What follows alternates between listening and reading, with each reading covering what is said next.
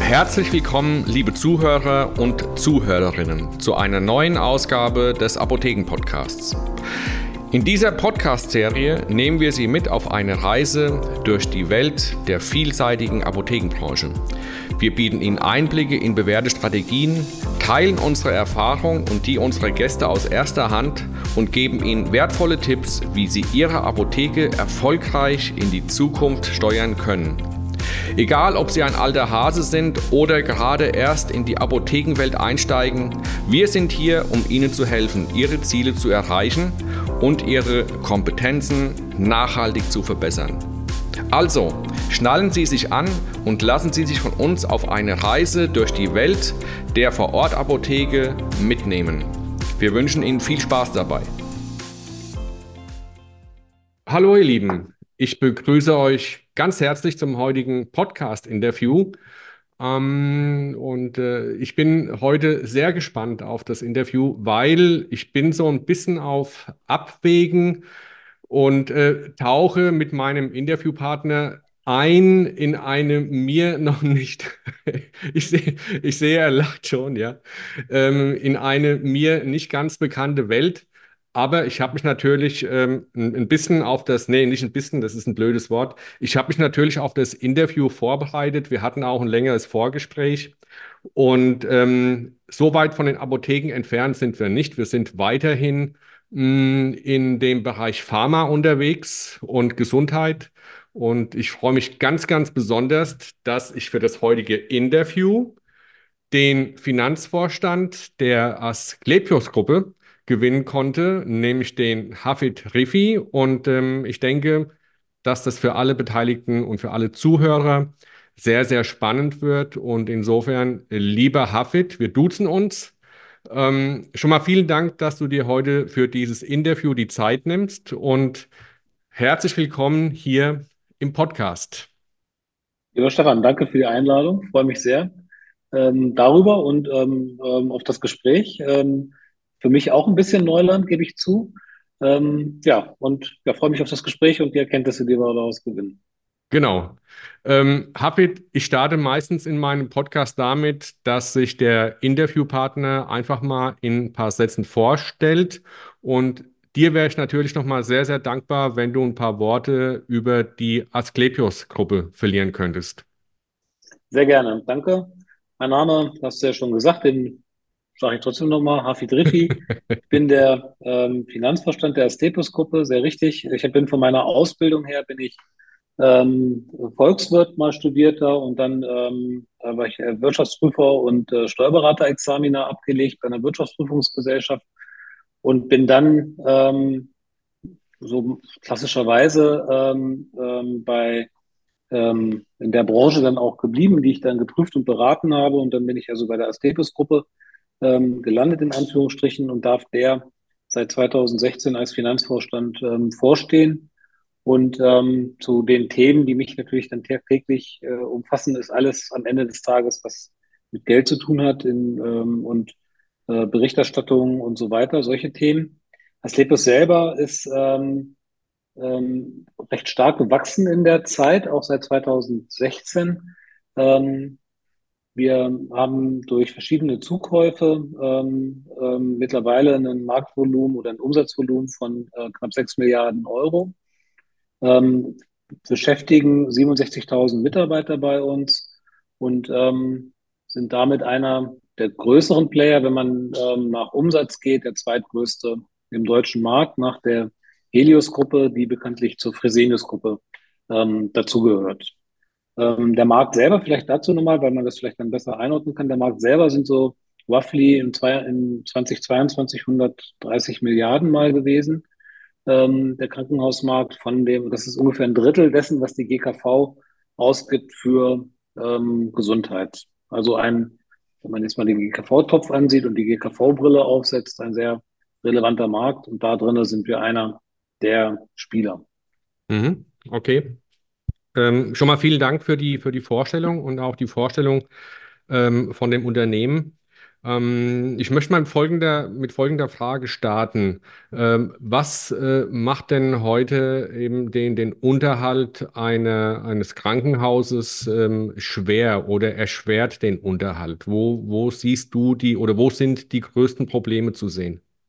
Ja, ähm, wie viel Zeit haben wir? Hätte ich jetzt beinahe gefragt, weil das sind wirklich äh, mannigfaltige Themen, die ähm, da auf die Kolleginnen und Kollegen vor Ort und auf uns als Gruppe einprasseln.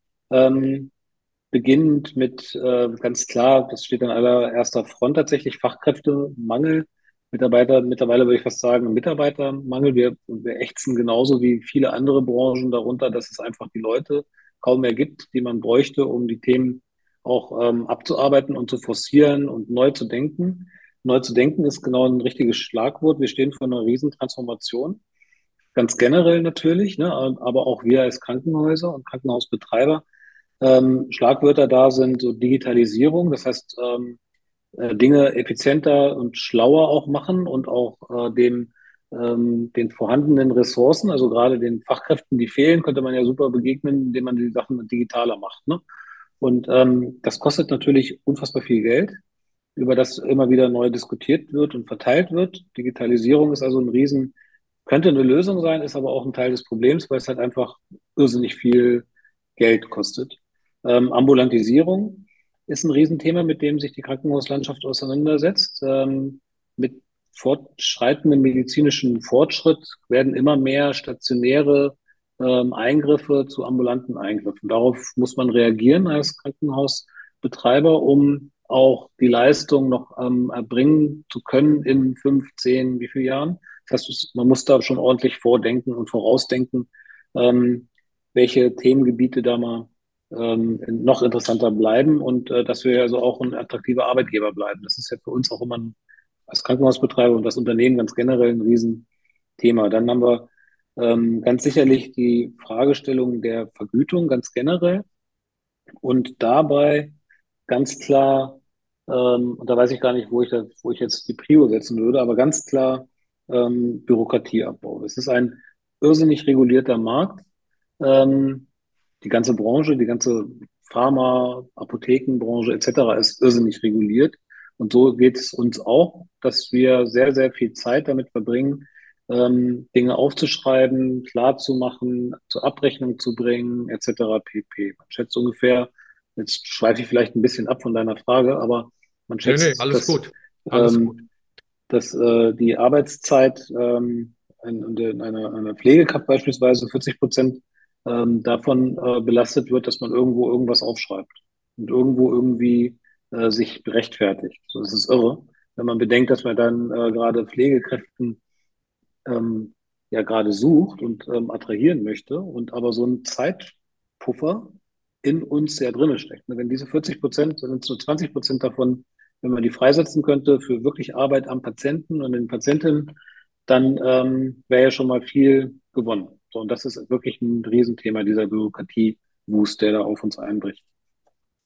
Das Thema Bürokratie. Ähm, hat das denn aus deiner Sicht in den letzten Jahren zugenommen?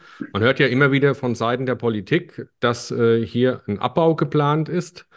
Wenn ich dir jetzt so zuhöre, muss man sagen, dass es wohl jedes Jahr oder nur schlimmer wird. Ist das äh, richtig äh, von der, von der ja, Beobachtung ich, her? Oder?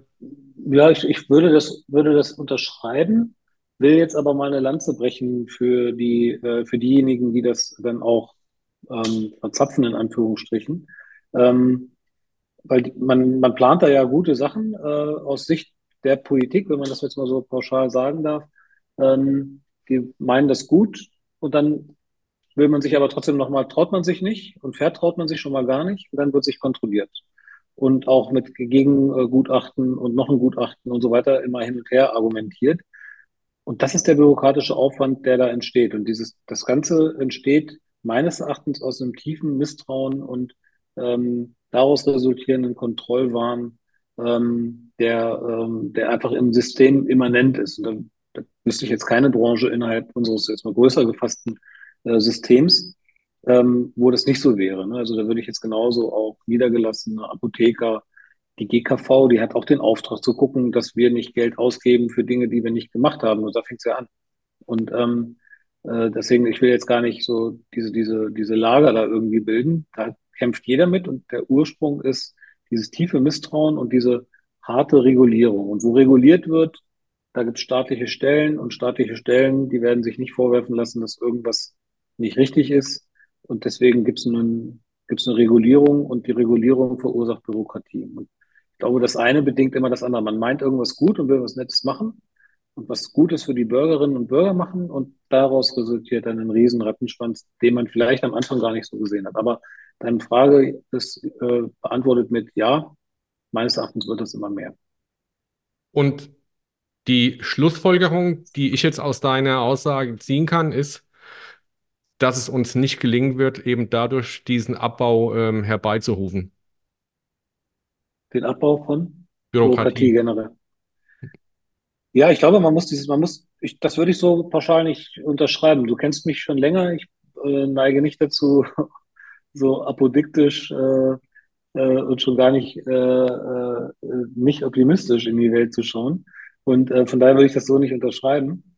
Ich glaube, dass man diesen, dieses Misstrauen, also wenn Misstrauen entsteht, dann kann man den auch wieder, das auch wieder abbauen. Ja, daran glaube ich ganz fest. Und ähm, das muss man nur mal machen tatsächlich. Und das ähm, ich glaube schon daran, dass man das äh, auflösen kann. Ähm, wahrscheinlich mit einem Big Bang oder so. Ähm, das bedarf einer Kraftanstrengung von allen Seiten. Und es gibt verschiedene Vorschläge auch, ähm, die man, die, die noch gar nicht richtig ausdiskutiert sind. Wahrscheinlich aber auch, weil man sich nicht richtig traut und auch Legislaturperioden kurz sind. Das kann auch sein. Genau aus dem Grund geht es mir nach Gesprächen mit dir auch immer besser, weil du so ein unverbesserlicher Optimist bist. Also schon mal vielen Dank.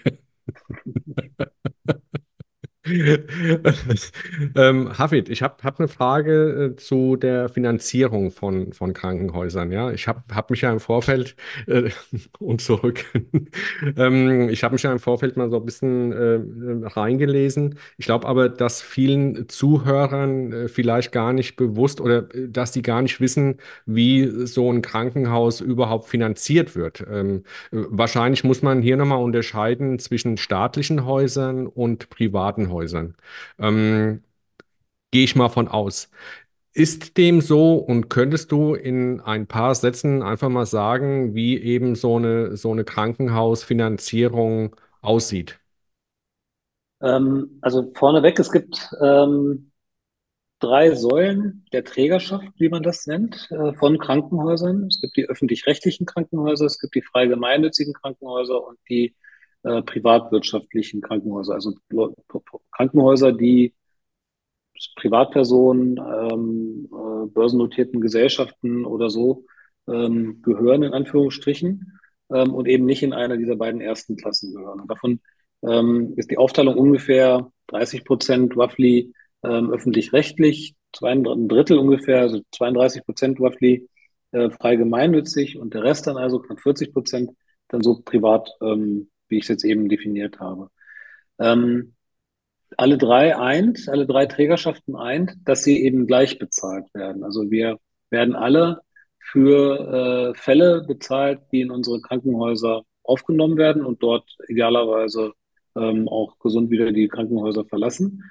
Ähm, und ähm, wobei bezahlt werden wir dafür, dass wir sie aufnehmen und dann äh, auch behandeln.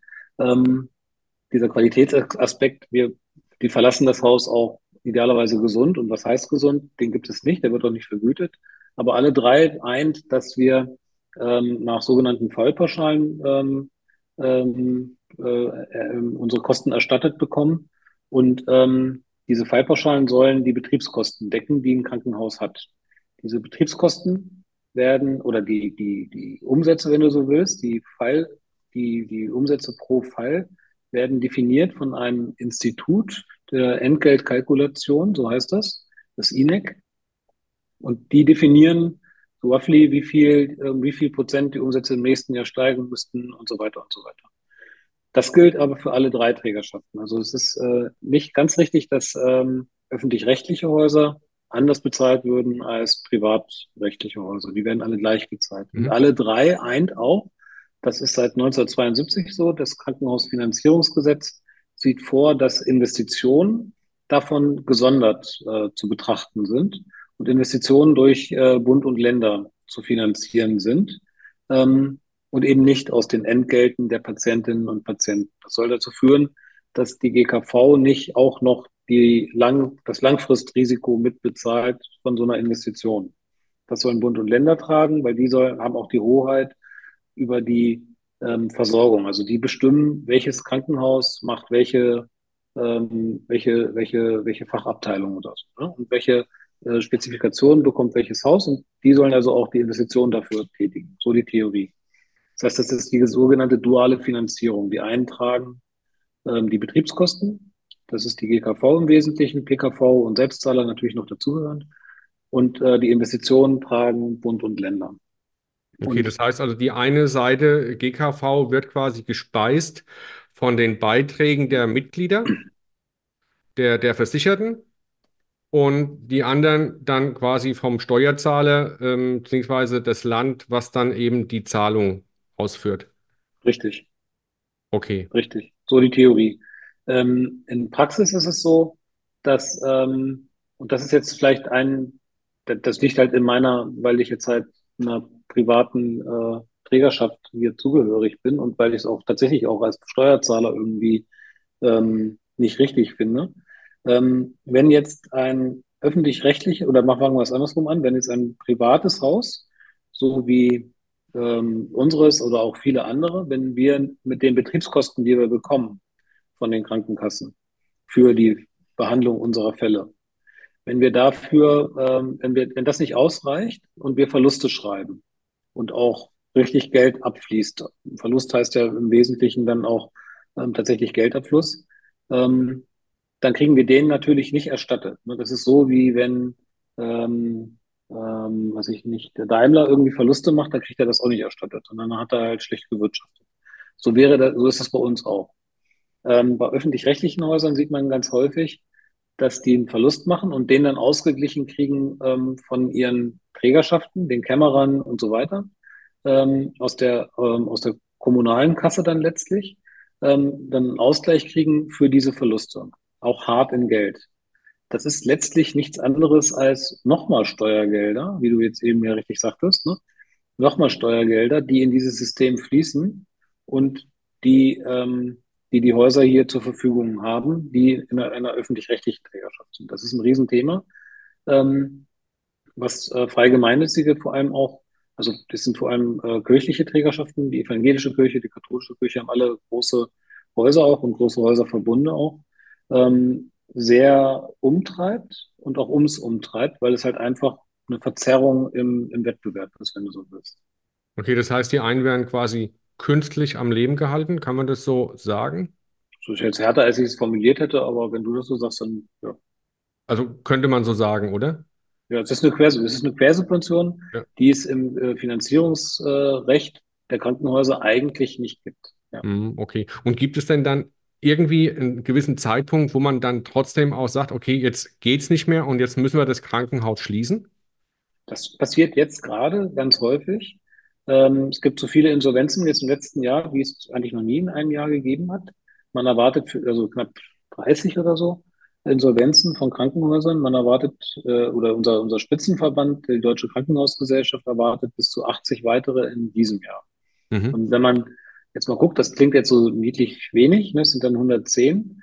Ähm, es waren äh, 2022 waren es noch 1890 Häuser. Das zeigt die Relation. Ne? Wenn man dann da sagt, so 110 gehen davon in die Insolvenz, dann ist das schon ein Wort. Mhm. Äh, du sagtest ja zu Beginn, als du die Gruppe vorgestellt hast, ihr habt 2000 Häuser in, in Deutschland. Ähm, wie viel? 100, 170 Häuser, 170 Häuser. 170 Häuser. habe ich, glaube ich. Habe ich hoffentlich nicht. Nee, dann habe ich das falsch verstanden. Entschuldige ja. bitte, ja. Äh, 170. Ähm, wie viele, wie viele Häuser haben wir in Deutschland insgesamt? 1008, also wir haben 170 Ein Gesundheitseinrichtungen, sagen wir. Da sind auch Reha-Einrichtungen mit dabei und roughly ähm, 70, 80 äh, Akutkliniken und von den Akutkliniken, also reine Krankenhäuser, über die wir ja gerade sprechen, äh, gab es in 2022 1890 irgendwie. 1890, okay. Gibt es Ja. denn, gibt's denn Berechnungen von, äh, oder die du vielleicht kennst, ja, wie das zum Beispiel in 10, 15 Jahren aussehen wird? Oder kann man das nicht Nee, machen?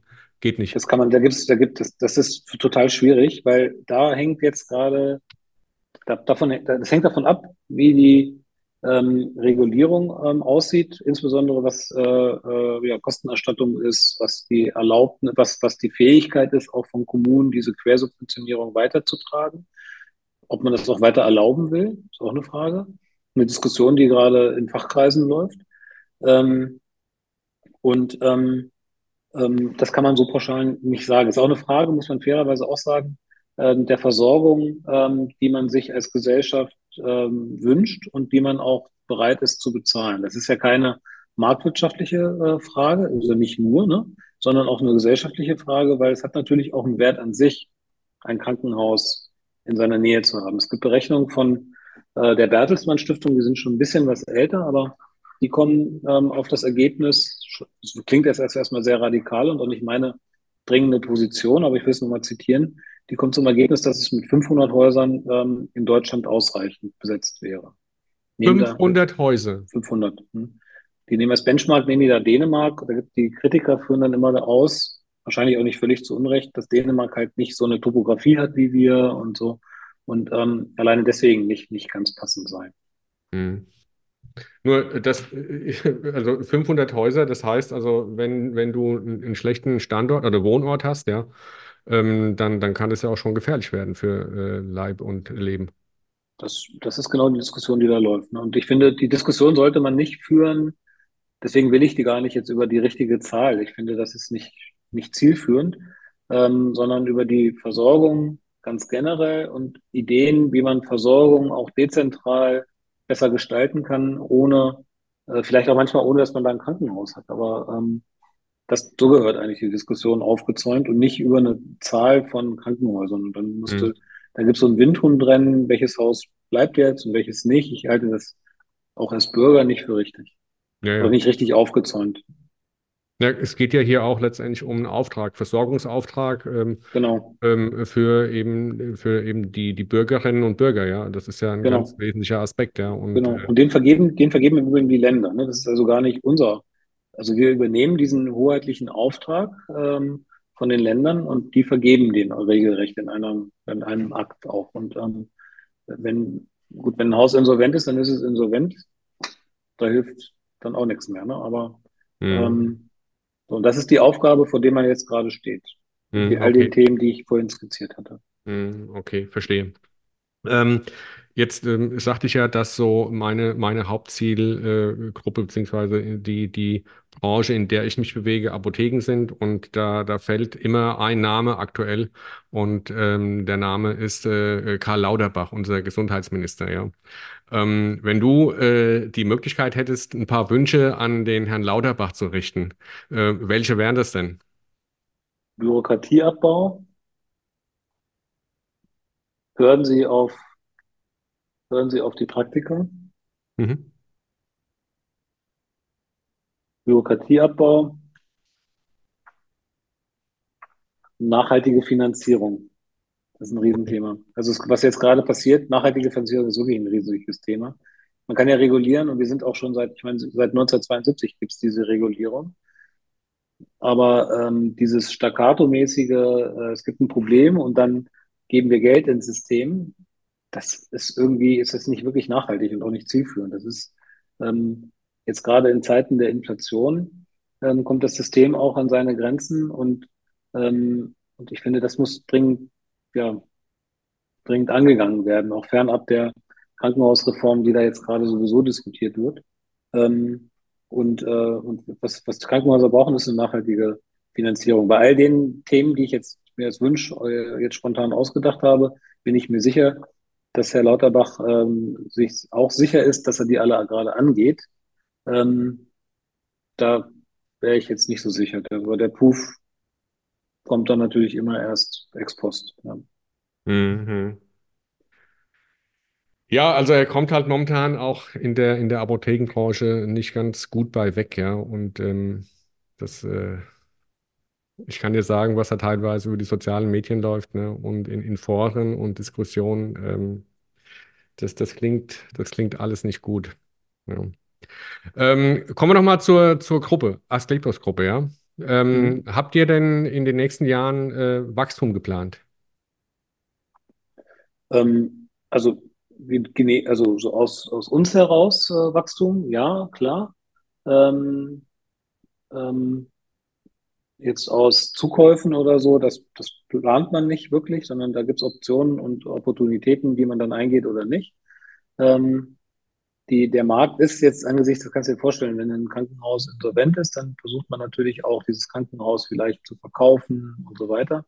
Ähm, da sind wir eher zögerlich tatsächlich, weil ähm, es ja gar nicht klar ist, welches Krankenhaus wird jetzt wo noch benötigt. Ne? Und da ähm, dieses, äh, was man jetzt in Finanzkreisen so Buy and Build nennt, ähm, das, äh, das ist, so sind wir mal äh, tatsächlich gewachsen. Das ist aber nicht das typische Asklepios-Gebaren jetzt der Neuzeit sozusagen. Und da wachsen wir also, idealerweise wachsen wir aus dem, aus der guten Medizin, die wir erbringen, nachweislich auch erbringen und, ähm, und überzeugen da Patientinnen und Patienten je in unseren Standorten von der guten Qualität, von der ich überzeugt bin, dass wir sie erbringen. Mhm. Ähm, und ich möchte auch nochmal auf einen Punkt zu sprechen kommen, den hast du vorhin schon kurz erwähnt, Personalsituation. Also, dass es unwahrscheinlich Mhm. schwer ist, eben auch gute Leute zu finden oder Leute generell zu finden, ja. Ähm, wie, wie geht ihr vor in, im Personalrecruiting? Ähm, und, und gleichzeitig, ähm, momentan ist ja in aller Munde das Thema KI. Ähm, wird das auch äh, bei euch immer mehr zum Thema und äh, auch zum Hoffnungsträger, dann eben auch diese Personalsituation zu entgegnen? Ähm, also zu einem Ja, äh, beziehungsweise zum ersten lohnt sich nicht Ja zu antworten, weil die Frage war offen, aber ähm, äh, ja, wir, wir machen ganz viel, ähm, was äh, so Recruiting angeht und ähm, wir ähm, haben, also das, was jetzt in aller Munde ist, die äh, Pflegekräftegewinnung und Pflegekräftefachmangel und so.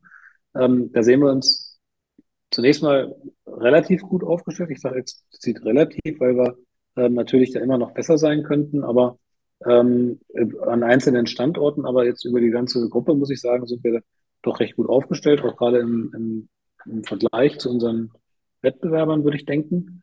Ähm, und wie kriegen wir das hin? Wir haben, ähm, und da sind wir sehr, ja, freuen wir uns auch sehr drüber, wir haben schon relativ früh angefangen, ähm, im Ausland ähm, äh, Personal äh, ähm, auszubilden, beziehungsweise dort ausgebildetes Personal, die sind da schon Pfleger, ähm, aus, ähm, auf deutsches Niveau zu bringen und auch mit einer Sprachfähigkeit soweit, ähm, dass man sagen kann, dass sie jetzt auch mal auch äh, nach Deutschland kommen können. Und haben die dann hier in Hessen in so einer, in einer Ausbildungsstätte untergebracht, wo die dann ein Jahr lang sind und dort dann nochmal dezidierter auch äh, Sprachkenntnisse erwerben ähm, und auch die Techniken, die jetzt hier in Deutschland halt ähm, nötig sind, ähm, erwerben, ähm, so dass die dann ähm, über das ganze Land dann auch verteilt werden ähm, und und äh, hingehen, ähm, wo sie hingehen wollen. Verteilt werden klingt äh, total falsch. Ähm, ähm, und, ähm,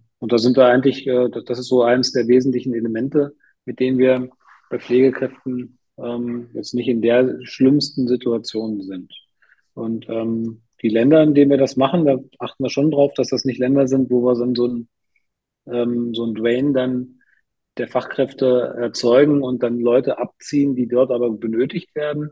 Das sind jetzt beispielsweise in den Philippinen, da ist das eben nicht so. Die bilden ganz bewusst ähm, oder bildeten man mindestens äh, ganz bewusst über den Bedarf hinaus äh, aus, um eben ähm, zu exportieren, so wie, so wie Seeleute. Das ist so ein Modell, Geschäftsmodell, das da wohl verfolgt wird und ähm, ja, und da sind wir mit ein paar Partnern ähm, sehr nah dran und ähm, können da Leute halt auch ausbilden und dann auch hier zu uns nach Deutschland bringen.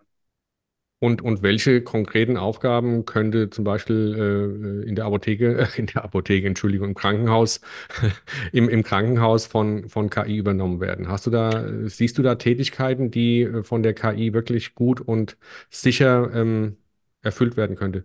Also es gibt heute schon ganz schlaue Dinge, ähm, Medikation zum Beispiel. Das wird jedem äh, Apotheker geläufig sein, äh, um so äh, äh, Kreuzthemen ähm, auch auszuschließen. Das ist, ähm, ist ja auch nicht, nicht unschlau, äh, so ein System. Ne? Und ähm, bei den immer neuen Medikamenten und so weiter, die ins System kommen, ist es auch wichtig, gepflegt zu werden. Das ist jetzt so eine Low-Level-KI vielleicht.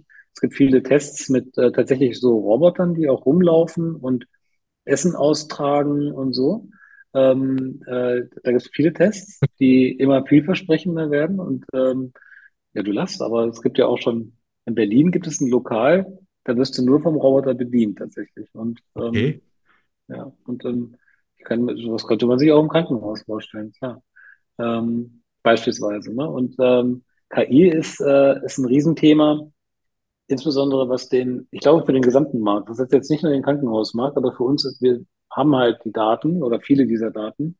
Ähm, es wäre, glaube ich, auch gesellschaftlich wahnsinnig wichtig zu verstehen, ähm, oder aus, mal, mal, mal besser zu verstehen, wie Krankheiten, Personenbilder und so weiter miteinander zusammenhängen. Das ist mehr so ein gesellschaftlicher Auftrag, den es vielleicht gibt. Da könnte KI, glaube ich, wenn man jetzt KI als große Datenmengenanalysen betrachtet, äh, so Big Data, ähm, ähm, sicherlich äh, äh, auch helfen. Wohl wissend, dass die beiden Themen auch konkurrierend benutzt werden, KI und Big Data. Ähm, und aber jetzt mal, weil du sagtest, welche Tätigkeiten können übernommen werden, ganz klar, so ein Roboter. Die laufen heute schon in Teststationen rum. In Japan ähm, ist ein Roboter im Altenheim schon relativ Usus zum Beispiel. Also es, man muss in dem Fall doch recht weit gucken, aber manchmal gar nicht so weit weg gucken. Wir nutzen ähm, so, so Roboter, sagen wir, oder man nennt das RPAs, also Robotic Process ähm, ähm, Automa Automation, ähm, um einfache Tätigkeiten von der Verwaltung irgendwie fernzuhalten und, ähm, ähm, und, und da dann halt Zeit frei zu machen für sinnvolle Tätigkeiten. Hm, okay. Klingt irgendwie sehr Ja, sehr futuristisch irgendwie. Also ich kann mir das momentan tatsächlich kaum vorstellen, weil was mir eben sofort spontan eingefallen ist, ähm, kann KI gerade in Krankenhäusern oder in anderen Einrichtungen eben auch diesen äh, Part leisten, der da eben heißt, äh, empathische Ansprache, ähm, Wobei, ja, also das ist ja alles auch noch in Kinderschuhen und mit Sicherheit auch noch in der Entwicklung. Aber ich glaube, das wird ein ganz entscheidender Faktor werden, ja, weil wenn, wenn eben diese Ansprache nicht mehr gegeben ist, die ja dann auch häufig zum Heilungsprozess beitragen kann, zum positiven Verlauf, ähm, dann wäre das natürlich schade, ja. Ja, ich glaube, ich glaube, KI wird das vielleicht, weiß ich jetzt gar nicht, ob man, ob das ersetzt werden wird.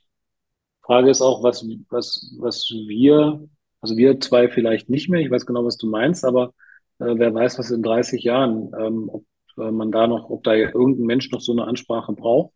Hm, Ich denke ja, weil wir Menschen sind, ja, aber hm, man weiß ja nicht, wo es sich hin entwickelt. Und trotzdem muss man so weit vordenken.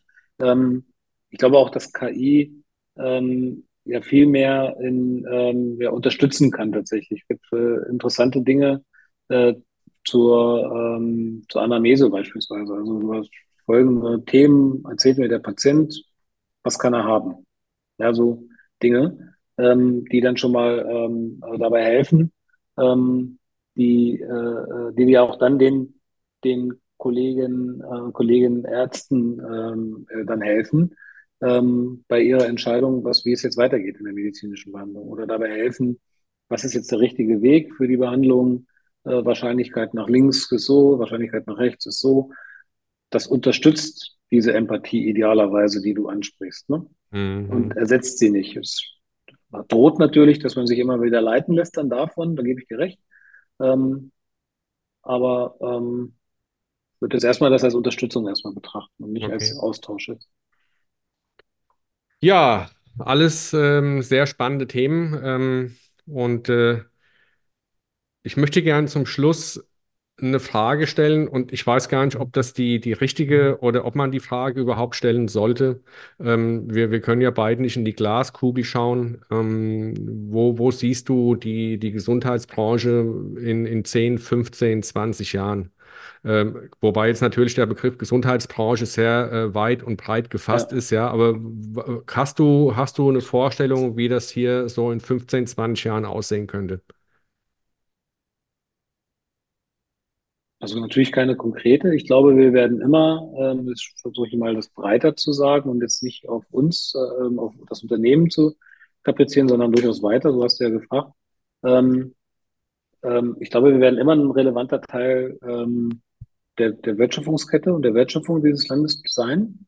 Das zeigt alleine die Demografie. Wir werden ja nicht äh, jünger gerade, sondern eher älter. Das heißt also, das muss alles auch ordentlich ähm, ähm, ähm, ja, behandelt und verwaltet werden.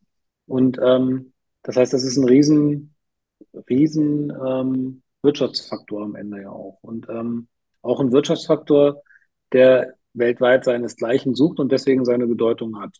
Ähm, und ich hätte schon die Hoffnung, dass wir diese, diese, Bedeutung auch dazu führt, dass der Fokus äh, noch mehr auf schlaue Lösungen fällt und nicht nur auf ähm, das äh, Stopfen von Löchern und ähm, von irgendwie Flickwerk an dem ganzen Thema, weil das wird dem der, der Stellung, in der, die wir hier haben als übergeordnete Branche, ähm, nicht gerecht. Und da glaube ich, das, das wäre meine Bitte. Und wenn ich jetzt Herrn Lauterbach nochmal einen Wunsch äußern dürfte, das wäre so meine Bitte, das noch breiter zu denken.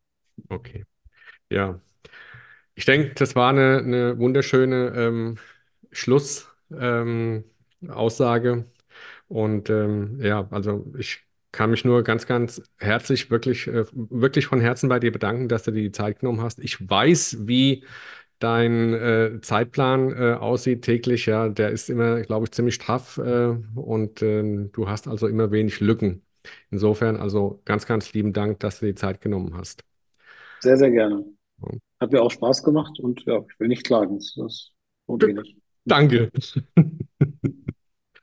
Ja, ihr Lieben, ich hoffe, ihr konntet von diesem Interview ähm, einiges mitnehmen. Also ich auf jeden Fall. Ich habe jetzt ähm, mich einfach mal intensiver mit dem Thema beschäftigt, auch dank Hafid ähm, konnte ich da viel lernen. Und ähm, ja, ansonsten ähm, bleibt alle gesund, ähm, habt noch eine angenehme Restwoche und bleibt mir gewogen. Und ich freue freue mich auf das nächste Interview. Bis dann, macht's gut. Tschüss. Vielen Dank, dass Sie bei dieser Podcast-Folge zugehört haben. Und wir freuen uns selbstverständlich auf Ihr Feedback. Folgen Sie uns auf Facebook und LinkedIn und erzählen Sie Ihren Kollegen und Kolleginnen und Ihrem Team von diesem Podcast. Bis zur nächsten Ausgabe. Bleiben Sie gesund und erfolgreich und bleiben Sie mir gewogen. Ihr Stefan Zettel.